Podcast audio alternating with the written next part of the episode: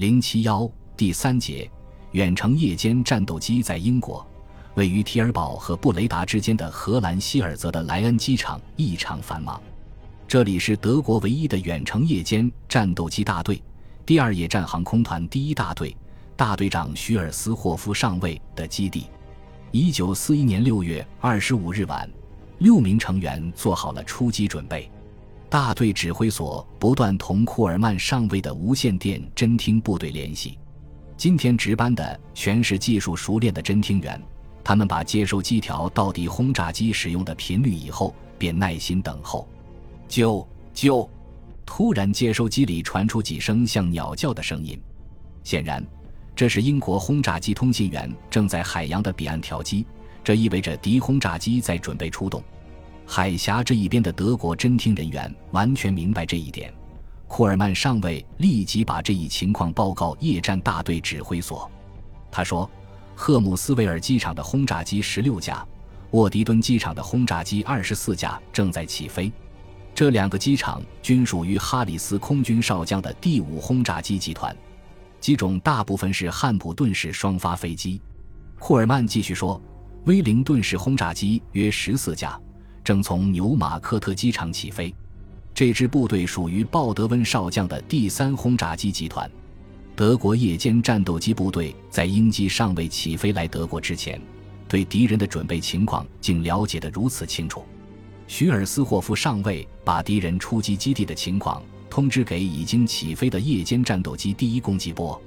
如果搞得顺利的话，说不定还可以在敌机场上空盘旋。利用机载武器阻止敌轰炸机起飞。里，第二攻击波的矛头指向经常从北海上空进入航线的敌机。第三攻击波的起飞时间要在几小时之后。他们的任务是紧追返航的敌轰炸机，在敌机返回自己机场上空，认为已经平安无事的时候进行偷袭。这就是远程夜间战斗机每天的工作。他们常常深入到海峡彼岸的英国上空。有时也遭到嗅觉灵敏的英国战斗机的追击。尽管如此，卡姆胡贝尔少将还是对远程夜战寄予很大期望。首先要对敌轰炸机基地的情况了如指掌。另一个问题是，我方夜间战斗机选择什么样的适当时机飞至敌基地上空？看来，在敌机起飞或着陆的时机为最好，因为那时敌机场必须得打开照明设备。这时候。六十七和朱八八式飞机便可趁机冲进等候着陆的布莱汉姆、威特雷、成灵顿式飞机中间实施攻击。第二夜战航空团第二中队中队长容克中尉曾几次用信号灯与敌机交换信号，混入敌群一起盘旋，紧紧地跟在后面，待敌机进场着陆时开炮射击，打他个措手不及。其他夜间战斗机则姆劳中尉、哈斯少尉、博梅少尉。费尔卡少尉、拜尔准尉、赫尔曼准尉和科斯塔准尉立即朝打开照明设备的机场俯冲，把五十公斤炸弹纷纷投到刚刚着陆的敌机群之中。虽然敌人的损失不十分严重，却使敌人产生了极大的混乱。这时，敌人的高炮也发挥不了作用，因为稍一疏忽就会打中自己的飞机。徐尔斯霍夫上尉把攻击地区划分为三片，即。东英吉利、林肯郡和约克郡。不久，凡属英国轰炸机司令部的机场，夜战飞行员都得前往执行攻击任务了。因为那时夜战大队的实力很小，不超过二十架飞机，所以飞行员们每夜都得出击。一九四一年六月二十五日，第二中队的保罗·伯恩中尉又起飞了。伯恩光是前两个星期就在英国领空击落三架敌机，他这次信心十足，驾驶着朱八八 C 六式飞机，转眼之间便消失在夜幕之中，向西北飞去。这种专门为夜战研制的朱八八式飞机和其他型号的朱八八式飞机有所不同，它的机头不像其他型号那样前面是玻璃窗，而是把强大的火力都集中在前面。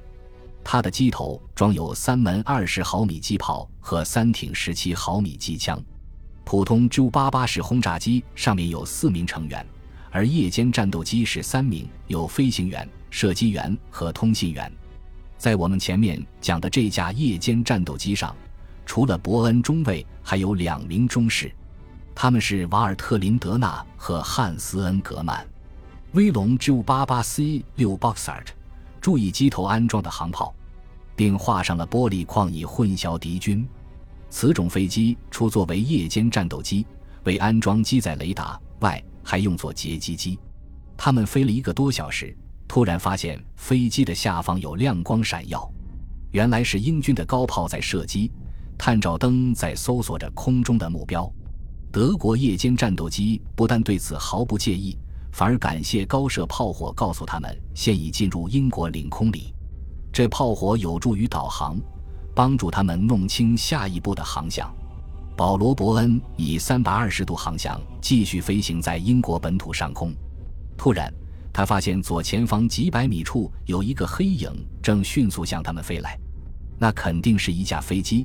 它的航线与伯恩的航线互相交叉。不一会儿，伯恩认出那是一架威特雷式轰炸机。伯恩操纵 J88 立即转弯，那架威特雷从他的机旁一经而过。可是，伯恩早已盯住了对手，他自信敌机是溜不掉了。他从侧后方沉着地向敌机逼近，距离在不断缩短。最后，在离敌机八十米的时候，伯恩才按动了射击按钮。机关炮和机枪同时吼叫起来，夜光弹打进敌机机身，威特雷式飞机当即起火。但由于未打中要害，它还可以迫降。于是，伯恩中尉又迂回到相反的一侧进行了第二次攻击。这一次瞄准的是右翼。好，打得准确无误。就在伯恩开炮的同时，J88 式飞机的座舱也被敌机尾部的四管机枪打碎。眼看就要坠毁的敌人，使德国飞机领教了他那漂亮的枪法。接着，威特雷式飞机的右翼折断，飞机像一团火球坠落下去。干掉了！通信员恩格曼叫了起来。可是，他们的这架飞机也一头向下栽去。他从座椅上被甩到另一边，这时枪口仍在吐着火舌，子弹飞向漆黑的夜空。最先发觉的是林德纳中士，他断定发生了严重事故。他看见伯恩福在操纵杆上一动不动，于是他明白了飞机向下俯冲的原因。林德纳用尽浑身之力挪开飞行员的尸体，把操纵杆抓到手里，自如地操纵起来。因为过去他在伯恩身旁看过不知几十次，今天算是用上了。当时的高度不到一千米，而且是在浓雾笼罩的海面上。但经他一番努力，俯冲的机头被拉了起来，飞机开始徐徐上升。林德纳过去曾希望当一名飞行员，但在参加飞行员考试时，被一位心理学教员宣布说林德纳不合格。可是今天。事实却证明了他在千钧一发之际能够迅速而准确地操纵飞机，从而挽救了恩格曼和他自己的生命。只是机长没希望了，伯恩中尉的头部被子弹打穿，已经断了气。林德纳操纵 J88 式飞机再次爬高，不大一会就爬到四千米。恩格曼用无线电向基地报告，请求在基地着陆，在希尔泽的莱恩机场上。许尔斯霍夫上尉命令立即朝天打开探照灯，给飞行员一个明显的进场标志。但探照灯的光束被大雾遮住，J88 式飞机一钻进大雾，林德纳便迷失了方向。有三次感觉好像越过了荷兰的海岸线，于是又返回来重新修正航向。几次呼叫基地都没有取得联系，最后两名中士走投无路，只好跳伞。他们不想把中队长的尸体留在飞机上，便决定把保罗·伯恩从舱门投下去。林德纳替他拉开开伞锁，尸体顿时消失在茫茫夜色之中。几天后，尸体被法国的一个农民发现后掩埋起来。林德纳和斯格曼跳伞后，平安地落到了夏尔维尔附近。无人操纵的朱巴巴式飞机仍然自动飞行，它横断半个欧洲，越过阿尔卑斯山。燃料用尽后，坠毁在意大利北部地区。在英国上空的夜战逐日激化，攻击英国的夜间出击基地是一个最好的。恐怕也是唯一可以给英国皇家空军轰炸机司令部以沉重打击的机会。要想烧蜂窝，卡姆胡贝尔说：“你不要去管那些飞来飞去的每一个疯子，等他们全飞进蜂窝后再连窝端。”这位将军为发展夜战部队用尽了一切手段。格林最后满足了他的愿望，答应于1940年12月把一个夜战大队扩编成三个航空团。但总参谋长耶顺内克却说：“照这样发展下去，整个空军岂不就变成夜战部队了吗？”按照耶顺内克的意见，夜战部队的第一线飞机应限于二十至三十架。但是，在来自英国轰炸机司令部的威胁日益增长的情况下，这么一点力量太微不足道了。